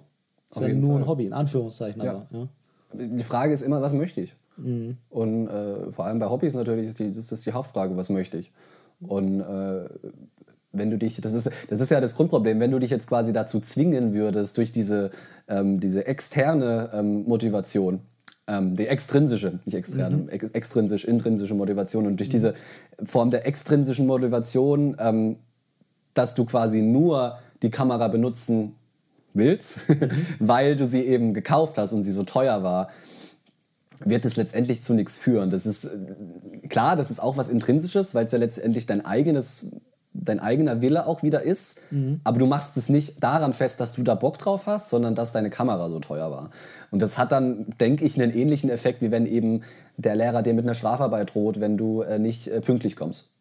Mhm. Ähm, Genau. Also insofern ist, muss man sich immer die Frage stellen, was möchte ich? Ähm, möchte ich, wie du meintest, reicht mir das aus, mit dem Handy die Fotos zu machen, dann ist das völlig fein. Oder möchte ich eben ähm, vielleicht da auch ein bisschen was lernen, dann kann man das ja auch ganz langsam angehen lassen mit der Kamera. Ja, und notfalls verkaufst du sie halt. Mhm. Oder lässt sie halt einstauben und lernst daraus tatsächlich auch mhm. wieder fürs nächste Mal, mhm. dass du dir vielleicht fünf, sechs Mal überlegst, bevor du 2.000, 3.000 Euro oder ich weiß jetzt nicht, wie es teuer war, aber so eine große Summe eben ähm, an Geld für was ausgibst ähm, und beschäftigst dich vielleicht vorher erstmal noch anderweitig mit dem Thema. Ich merke schon, es geht noch mehr Richtung Fehler, äh, unser Gespräch, aber ja. ich habe noch mal einen einzigen Punkt nochmal mhm. ähm, zu der Geschichte mit dem Smartphone und mit dem, mit dem Wollen. Ähm, müssen wir vielleicht auch mehr lernen, ähm, dass wir etwas nüchterner betrachten, was wir wirklich wollen und was wir denken, was wir wollen. Also verstehst du, was ich meine? Dieses, was will ich jetzt wirklich? Will ich wirklich mit der Kamera fotografieren oder mit dem Smartphone? Oder denke ich nur, dass ich es will? Oder ich habe das Gefühl, ich habe die Verpflichtung, es zu wollen, weil es so viel gekostet hat, weißt du? Also, dass ich quasi mehr auf mich selber achte und mich frage und sage, was will ich jetzt wirklich? Also was, was macht mir jetzt am meisten Spaß? Unabhängig davon, ob ich was gekauft habe. Das ist ja jetzt, um nochmal vielleicht kurz auf mein VWL-Studium zurückzugehen, mhm. was schon ein bisschen zurückliegt, aber ähm, ich sag mal, das, äh, das Denken im, Ra im Raum der Wirtschaftswissenschaften ist halt irgendwie noch da. Da gibt es die sogenannten versunkenen Kosten, falls ihr das was sagt. Ähm, die versunkenen Kosten sind, dass man die Kosten, die bisher entstanden sind, versucht nicht zu berücksichtigen bei der Entscheidung, die man für jetzt oder für die Zukunft trifft. Als Beispiel, ich stehe an der Kasse im Supermarkt mhm. und ähm, das, ich stehe da irgendwie schon seit 20 Minuten an und ähm, eigentlich habe ich gar keinen Bock mehr und äh, würde jetzt eigentlich am liebsten einfach gehen. Mhm. Und ich denke mir dann aber, weil, weil das, was ich kaufen wollte, waren vielleicht Kaugummis und jetzt habe ich keinen Bock mehr auf mhm. Kaugummis. Ich denke mir aber, jetzt habe ich hier schon 20 Minuten mhm. gewartet, jetzt warte ich nochmal 10, damit die 20 nicht verschenkt waren. Ja. Aber eigentlich müsste man diese 20 Minuten als vers versunkene Kosten bedenken mhm. und sagen, die sind eh vorbei. Ähm, warum soll ich mich jetzt nochmal weitere 10 quälen, nur aus Prinzip quasi? Verstehst du, was ich meine? Ja, da, da wirkt ja quasi, oder da, da, da scheint das Ziel näher zu sein. Mhm. Ich glaube, das ist halt einer der Hauptpunkte dann, warum man dann eben äh, nicht von der Kasse weggeht. Ja, und weil man sich eingestehen muss, dass die letzten 20 Minuten einfach verschenkt waren. Ja, verschenkt ist die Frage. Gut, wenn man dann die Kaugummis wirklich nicht mehr haben möchte, genau. äh, ja. Ähm, wobei da, glaube ich, auch nochmal soziale Aspekte mit dazukommen. Also die Leute gucken einen ja dann komisch an, wenn man einfach aus der Schlange rausgeht. Vielleicht, vielleicht, ähm, ja. Ja, aber was war deine Frage jetzt noch dazu? also gerade bei der Kamera jetzt ja. und bei dem Smartphone, dass man vielleicht einfach dann akzeptiert, okay, ich habe die Kamera mir damals gekauft, ja. ähm, aber ich sollte halt nicht daran denken, die jetzt nutzen zu wollen, weil ich sie halt gekauft habe und es tut mir auch so mhm. leid und jetzt muss ich dann aber auch, sondern sagen, nee, das, die Kamera sind jetzt so gesehen versunkene Kosten. Die Kamera ist jetzt eh gekauft. Vielleicht will sie auch keiner mehr, um es irgendwie noch eindeutiger zu machen, sonst kann man wieder sagen, du verkaufst sie. Ähm, die ist jetzt halt einfach da, Punkt. Ja das nächste Mal lerne ich lerne fürs nächste Mal draus, ähm, aber ich traue dem jetzt nicht nach, weil ich habe ja am Ende nichts davon, wenn ich mich damit beschäftige obwohl ich es eigentlich gar nicht will, nur weil ich denke, ich wäre es, naja, wem auch immer, meinem Konto, meiner Frau, der Kamera schuldig. Ja, auf jeden Fall. Also es kann natürlich auch sein, dass das äh, einen so stark beeinflusst, dass man da wieder die Motivation finden kann dadurch. Mhm. Also das heißt jetzt nicht, dass wir jetzt da quasi als Tipp geben, dass wenn man sich einmal den Gedanken äh, versetzt, dass ich jetzt eigentlich gerade gar keine Lust habe, äh, Fotos zu machen, aber dann denke ich eben daran, dass es relativ teuer war, dass man ab dann die Kamera nie mehr wieder nehmen darf. Ähm, nur, dass man sich eben den Druck nicht macht in dem Moment, weil mhm. es eben, zu was soll es denn führen? Dass wir uns zwingen, selbst ähm, die Kamera zu nutzen. Wozu soll das hinführen? Also mhm. wenn eben man die Bedingungen, die Grundbedingungen, die zu einem erfolgreichen Lernprozess führen, sieht als einmal eben der wichtigste Aspekt der Motivation. Mhm. Und wenn die eben fehlt, dann führt es nur zu verschwendeter Zeit tatsächlich, in der Regel. Mhm. Beziehungsweise man vergisst es auch wieder viel schneller. Äh, vielleicht kann man erstmal nochmal versuchen, sich äh, zu analysieren, warum man sie dann in dem Moment nicht nutzt. Ähm, der ja. Hörer sagte ja damals, es ist für ihn zu unbequem, die aus dem Rucksack rauszunehmen. Vielleicht wäre es ja eine Lösung, sie dann halt generell umzuhängen. Genau. genau ja. ähm, aber wenn das halt alles nicht hilft, ja. dann halt, wie du sagst, einfach Kamera in den Schrank stellen. Ähm, vielleicht will man sie irgendwann noch Vielleicht mal, gar nicht in den Schrank unbedingt. Also man kann sie auch vielleicht wohin stellen, wo man sie noch sieht. Mhm. Dass man vielleicht zumindest sich äh, ab und zu mal noch irgendwie damit beschäftigt und an einem Tag mal denkt, oh, heute hätte ich vielleicht mal Lust ähm, zu fotografieren. Und also ja, verstehe ich. Auf jeden Fall finde ich eine gute Idee. Äh, wenn sie mich aber dann jedes Mal wieder daran erinnert, dann ja. Da, dann dass ich sie eigentlich nutzen ja. sollte, aber nicht will. Ne? Dann, dann stört sie ja mehr, als das hilfreich wäre. Mm. Dann würde ich sie auch in den Schrank packen, definitiv.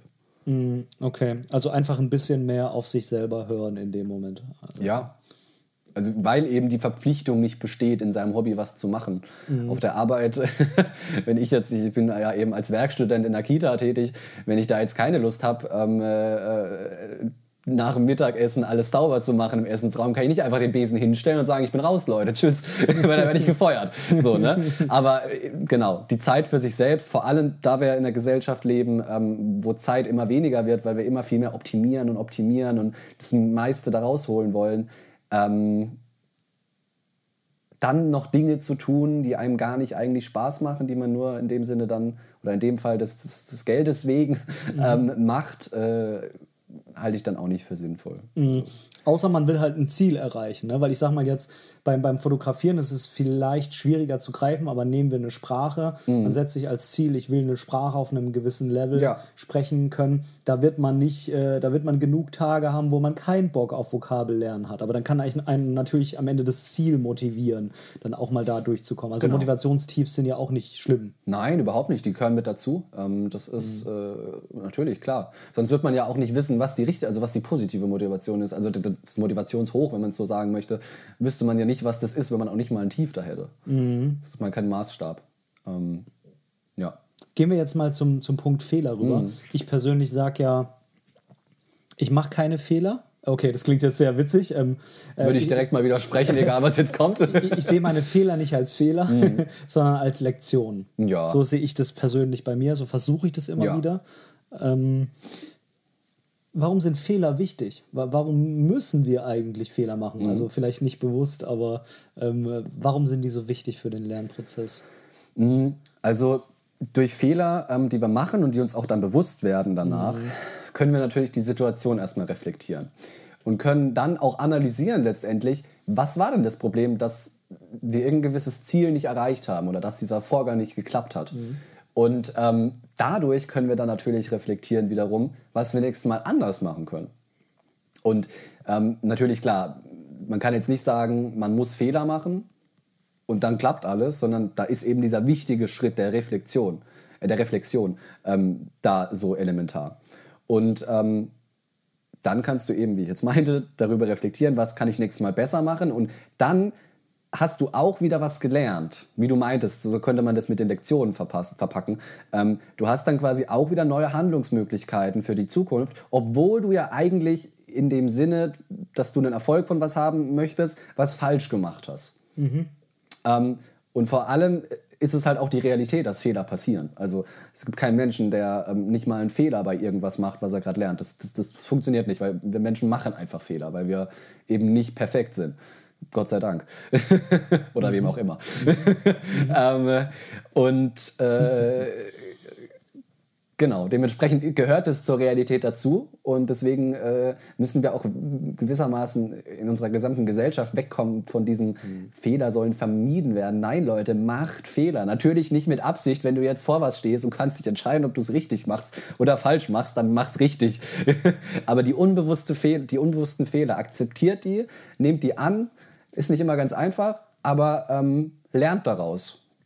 Dass man den Fehler nicht noch ein zweites Mal macht ja, das muss man sich auch gar nicht unbedingt setzen, dass das nicht passieren darf. Natürlich, klar, das ist das, das Ziel wieder darum, aber da kann man ja auch wieder einen Fehler dann dabei machen, um das Ziel zu erreichen. Mhm. Aber das Ding ist einfach, sich immer wieder ähm, Gedanken darüber zu machen, was ist da, was ist richtig gelaufen, was ist schief gelaufen. Und ähm, durch diese Reflexion, die eben wir Menschen haben, ähm, die wir mitbekommen haben quasi, ähm, dadurch dann wieder ähm, lernen zu können und neue Handlungsmöglichkeiten zu eröffnen. Mhm, also ich glaube, Fehler vermeiden zu wollen, dieser Anspruch ist ja irgendwo menschlich ja. wahrscheinlich. Ähm, genauso wie es Fehler machen ja auch menschlich ja. ist.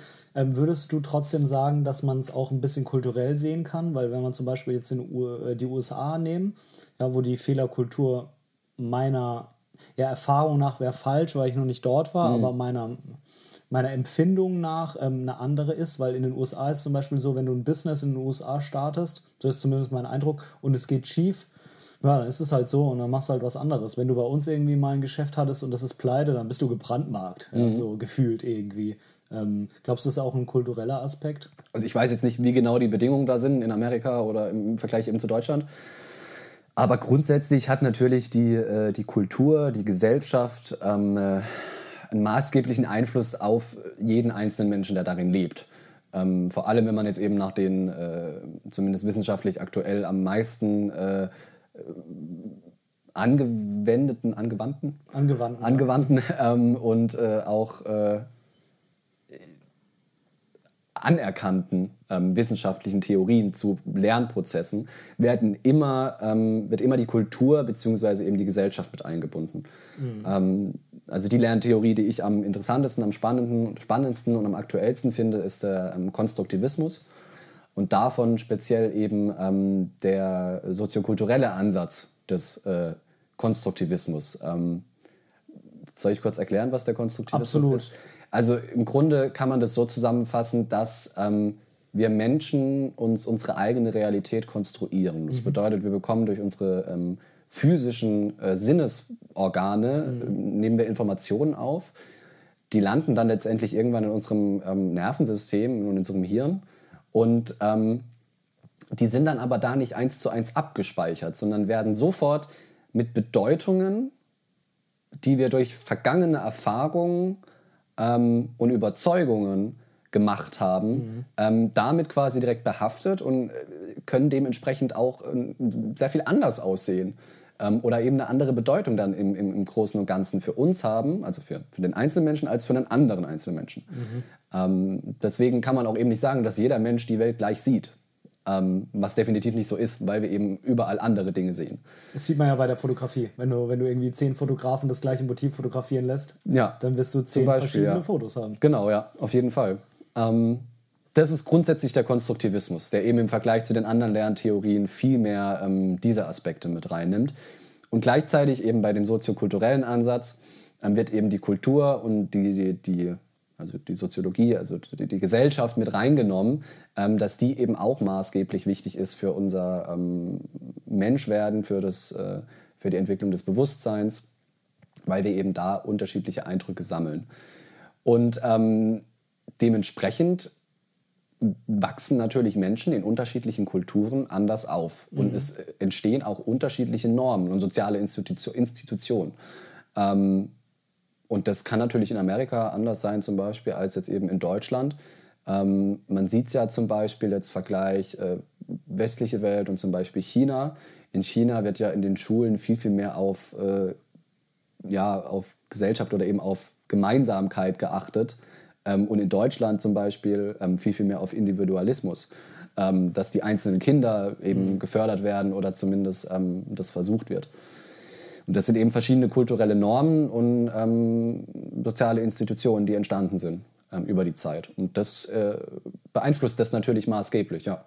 Das heißt, ich, äh, es liegt quasi, äh, es ist wichtig, dass wir, wenn es um die Fehlerkultur geht, das längerfristiger sehen. Das wird sich ja nicht von heute auf morgen verändern, aber nichtsdestotrotz kann ja jeder selbst auch mithelfen, indem er zum Beispiel einen Fehler, den der andere macht, nicht so sehr verurteilt. Total. Also, ne? Ja, total. Und dann eher hilft. Also mhm. eben sagt, ja, es ist ja normal, wenn man einen Fehler macht, ähm, bin ich auch manchmal dann eben, je nachdem wie groß der Fehler war, niedergeschlagen. Ist ja klar, weil man ja das nicht möchte. Mhm. Also das zu dem Fehler vermeiden, klar, natürlich wollen wir das vermeiden, wir wollen ja keine Fehler machen. Ähm, aber wenn man das eben bei einem anderen Menschen dann sieht, dann, dann kann man ihm eben äh, dabei helfen, ihm eben zeigen, ja, das war ein Fehler, das war jetzt vielleicht auch richtig scheiße, mhm. aber ähm, dass man ihn da ein bisschen rausholt, dass er eben da ein bisschen, ein bisschen objektiver drüber nachdenken kann. Auf jeden Fall. Damit wäre wär schon einiges getan. Mhm, mh. ähm, springen wir mal noch zu einem zu anderen Thema. Das hat äh, so ein bisschen vielleicht mit, mit der Fehlerkultur zu tun, hauptsächlich aber mit dem Lernprozess an sich. Mhm. Ähm, es gibt ja immer wieder dieses Wort Lifelong Learning. Ich persönlich kenne das ja, ich bin ja im Moment noch Soldat bei der Bundeswehr, zumindest bis nächstes Jahr noch. Mhm. Ich kenne das von der Bundeswehr so, dass du, egal was für ein Dienstalter du da hast, egal was für ein Dienstgrad, wirst du noch regelmäßig auf Lehrgänge einfach geschickt. Jetzt klar am Anfang deiner Karriere ein bisschen mehr, weil du die Grundlagen brauchst und so weiter. Aber prinzipiell ist da die Idee, dass du ähm, ein lebenslanges Lernen hast, ist da relativ hoch. Auch dass du Dinge äh, wiederholst, dass du Dinge auffrischst und so weiter und so fort. Was für eine Bedeutung hat für dich Lifelong Learning und würdest du vielleicht auch da irgendwie sagen, dass es im späteren Leben bekommt es eine andere Bedeutung oder sollte anders angegangen werden als am Anfang mhm. oder sowas? Jetzt gerade auch zum Beispiel bei der, bei der Fotografie. Ne? Also mhm. wie wichtig ist es für einen Vollprofi, denn da auch noch irgendwie neue Dinge zu lernen oder so? Also die Frage ist hier auch wieder, aus, welcher, aus welchem Blickwinkel betrachtet man es? Wenn man jetzt mhm. eben Lernen als sowas versteht, was man nur in der Schule macht, mhm. äh, dann ist das natürlich in den seltensten, seltensten äh, Gegebenheiten der Fall, dass man das lebenslang macht. Mhm. Aber ähm, ich als Pädagoge kann sagen, oder als angehender Pädagoge kann sagen, dass ähm, wir ja, wie gesagt, jeden Tag lernen und mhm. wir überhaupt erst durch Lernen zum Menschen werden und dadurch uns selbst auch äh, und unsere Subjektivität entdecken. Und ähm, insofern ist lebenslanges Lernen für mich grundsätzlich etwas natürlich Gegebenes, mhm. was der Mensch hat. Jetzt kann man es aber natürlich eben auch ähm, in Bezug auf zum Beispiel Beruf sehen, also immer mhm. Fortbild, wieder Fortbildung und sowas. Ähm, und da ist es natürlich auch so, ähm, dass sich natürlich auch Dinge oder Verfahren ändern in der Zukunft und dass man da vielleicht up-to-date bleiben muss. Mhm. Worauf du jetzt aber, glaube ich, auch hinaus wolltest, ist, wie sich vielleicht die Lern... Ähm, äh, die Lernart im mhm. Alter verändert. Mhm, genau, genau, genau. Und man sagt ja häufig, äh, junge Menschen können besser lernen und schneller lernen als ältere. Und das ist gar nicht der Fall. Die lernen anders. Die, die, die, die, die, die nehmen halt sehr viel einfach auf und die haben halt noch nicht so viel Erfahrung im Leben mhm. einfach gemacht. Das ist noch ein bisschen spannender, ein bisschen neugieriger vielleicht. Aber grundsätzlich äh, verändert sich das nicht großartig im Alter. Also man kann im Alter noch genauso gut lernen, aber halt eben auf andere Arten. Ähm, genau kann ich das gar nicht jetzt so beschreiben. Aber das hat eben auch wieder mit dem eben erklärten Konstruktivismus zu, zu tun. Weil man eben, je älter man wird, je mehr Erfahrungen sammelt mhm. und je mehr auch äh, sich als Person differenziert, weil man immer mehr Erfahrungen macht, die immer mehr einen in mh, einen verändern. Ja? Und ist ja klar, wenn du jetzt quasi erst zehn Jahre alt bist, hast du eben einfach noch nicht so viele Erfahrungen gemacht und konntest auch noch gar nicht so viel davon verarbeiten, ähm, mit Bedeutung versetzen, in dich aufnehmen und auch wieder ähm, in die Umwelt abgeben, als wenn du eben alt bist. also 80 oder 70 zum Beispiel. Mhm. Ähm, Genau, dementsprechend ähm, sollte man das aber als grundsätzliche Herangehensweise sehen, dass man eben ein Leben lang äh, äh, lernt, beruflich, aber eben auch in diesem äh, Punkt des, äh, des Lernens, was man jeden Tag macht. Weil wenn man irgendwie da auch dann sagt, nee, ich mache das jetzt so weiter, wie ich es immer gemacht habe, dann äh, entwickelt man sich auch nicht weiter. Und ich weiß nicht, ob man das möchte. Ähm, irgendwann einfach zu sagen, nee, ich bin jetzt der Mensch und das war's jetzt, mehr kommt da jetzt nicht mehr dazu. Mm, das heißt, wenn jetzt äh, zum Beispiel jemand vielleicht schon jenseits der 50 oder der 60 ist und sagt, ich will noch mit mit Fotografieren anfangen, äh, dann sollte er sich vielleicht irgendwie überlegen, okay, ähm, als ich jung war, gab es nur Bücher, mhm. ich war aber noch nie der Buchtyp. Mhm. Dann ist es vielleicht sinnvoll, sich mal damit zu beschäftigen, was es heute noch so für Möglichkeiten überhaupt gibt. Es gibt Podcasts, es gibt Videokurse, es gibt Workshops, es gibt interaktive Videokurse, es gibt alles Mögliche. Vielleicht kann ich sowas für mich annehmen irgendwie definitiv. Also das ist natürlich grundsätzlich der Fall. Jeder lernt ja immer irgendwie ein bisschen anders. Grundsätzlich gelten Prinzipien, die, wir, die ich vorhin auch ein bisschen besprochen habe oder die wir zusammen besprochen haben. Mhm. Ähm, aber trotzdem ist halt, wo es jetzt da eben verschiedene Möglichkeiten der Auseinandersetzung damit gibt, das sollte man sich immer die Frage stellen. Mhm. Und besonders natürlich, wenn man eben ähm, das in, im hohen Alter nochmal versucht, äh, anzugehen, ähm, muss man eben das finden, was äh, für einen passt und da muss man einfach ein bisschen suchen und nicht, nicht vielleicht direkt aufgeben, wenn man äh, eine negative Erfahrung gemacht hat. Ist vielleicht für einen selber auch erstmal wichtig. Ich meine, manche, wenn, ich muss anders anfangen, wenn man äh, an der Uni studiert hat, dann ist äh, natürlich der Inhalt wichtig, keine Frage, aber man kriegt ja auch zum Beispiel ein Werkzeug mitgegeben, wenn man erfolgreich war, dass man sich selbst besser kennenlernt, ja. dass man weiß, wie man selbst lernen muss oder wie es für einen selber passt. Ist das vielleicht was, was vielen helfen würde? Also wenn jemand sagt, ich würde gerne fotografieren können, aber ich krieg's einfach nicht hin, dass derjenige ähm vielleicht erstmal einen Step back macht, ja, erstmal einen Schritt zurück und erstmal guckt, was bin ich überhaupt für ein Lerntyp? Ähm, und, und dass er dann damit neu startet und versucht, sich das irgendwie beizubringen. Ja, ähm, vor allem bei sowas, was eben auch wieder das Hobby dann betrifft. Mhm, ähm, ja. Wo ich, wie ich jetzt auch mehrfach gesagt habe, wo eben die Motivation das Wichtigste ist. Mhm. Ähm, und wenn man dann eben merkt, pff, aus Büchern jetzt eben meine ganzen theoretischen Informationen und vielleicht Anleitungen zu nehmen, mag ich nicht, gefällt mir nicht, da komme ich nicht so richtig rein, damit komme ich nicht so richtig klar, da muss ich jeden Satz zehnmal lesen, bis ich ihn mhm. verstanden habe. Und dann sucht man sich vielleicht eben YouTube-Videos, wo Sachen erklärt werden oder Podcasts. Und damit geht es vielleicht einfacher, weil man es eben auch nochmal gezeigt bekommt, bei Videos jetzt speziell. Mhm. Oder eben ähm, auf einem meistens dann auch nicht so wissenschaftlichen oder so mh, hm, fachmäßigen äh, Niveau wie in einem Buch meistens erklärt bekommt. Mhm. Und da gibt es ja, wie du meintest vorhin, unglaublich viele verschiedene Methoden. Und da ähm, kann man sich auf jeden Fall umsehen danach und das dann so eben nochmal neu angehen. Mhm. Ja. ja, spannend. Also ich hoffe, dass wir damit auf jeden Fall auch dem einen oder anderen mal noch einen Motivationsschub geben können. Mhm.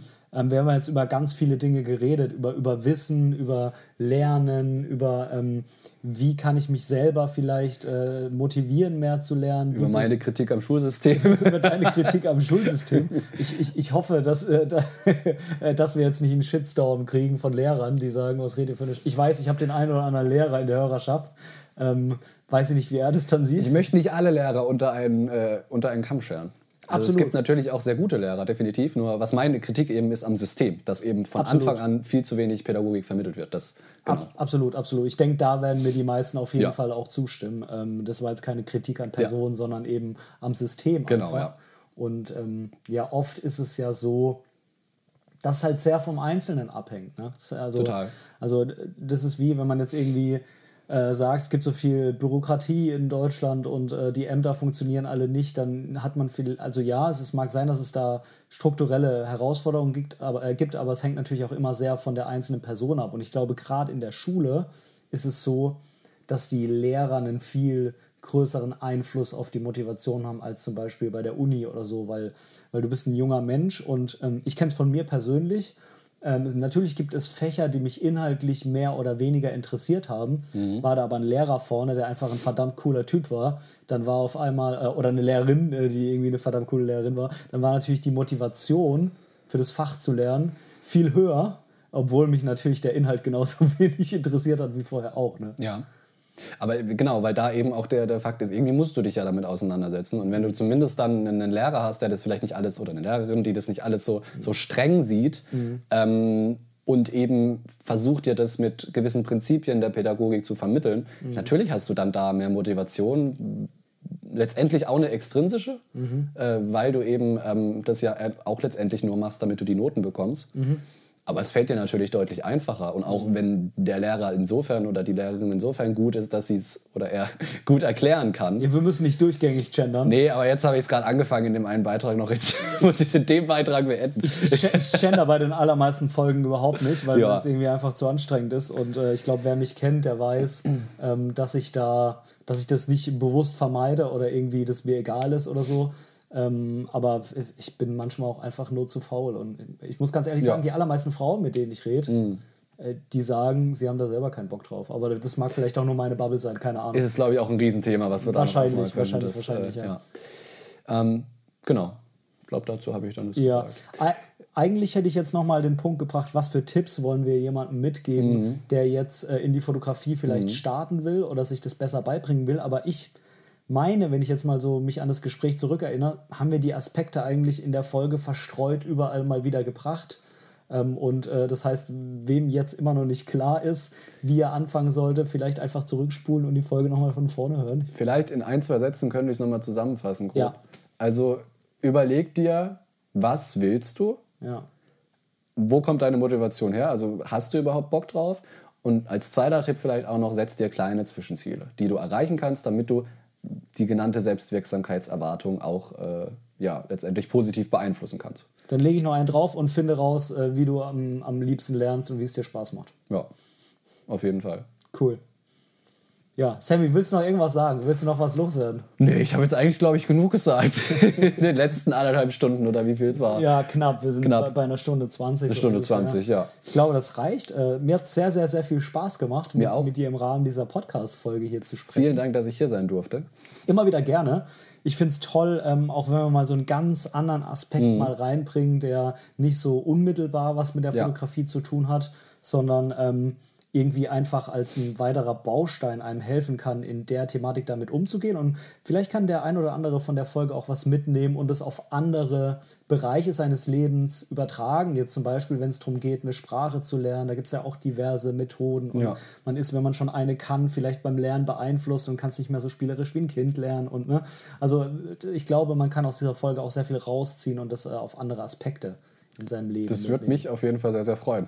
Ja, also wenn ihr noch irgendeine Frage habt vielleicht äh, zu einem Punkt, den wir hier hatten, schreibt mir gerne eine Nachricht. Äh, schreib du mir gerne eine Nachricht. Ich versuche ja eigentlich immer Mhm. den, den Hörer äh, mit du anzureden und nicht mit ihr. Manchmal verfalle ich dann doch irgendwie. Ich habe es jetzt auch gemischt, glaube ich.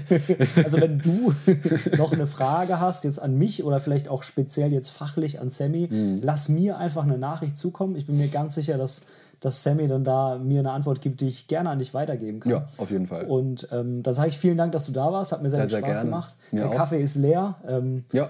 Wir gehen jetzt, glaube ich, mal wieder hoch, raus aus dem Folterkeller. Ja. Wir könnten ja vielleicht noch ein bisschen entspannen. Ich gehe, glaube ich, noch eine rauchen.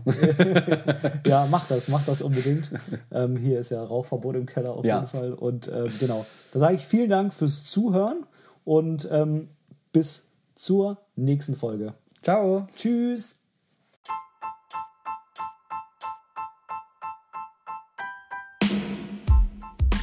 An dieser Stelle möchte ich Danke sagen. Danke, dass du mir für diese Episode dein Ohr geliehen hast, denn als Hörer bist du natürlich der wichtigste Teil dieses Podcasts. Wenn du irgendwelche Verbesserungsvorschläge hast oder Teil dieser Show werden willst, dann melde dich einfach bei mir irgendwo auf meinem Social Media. Die ganzen Links findest du unten in den Show Notes. Außerdem würde es mich unheimlich freuen, wenn du mir bei Apple Podcasts eine positive Bewertung für diesen Podcast geben könntest und vielleicht sogar ein kleines Kommentar hinterlässt.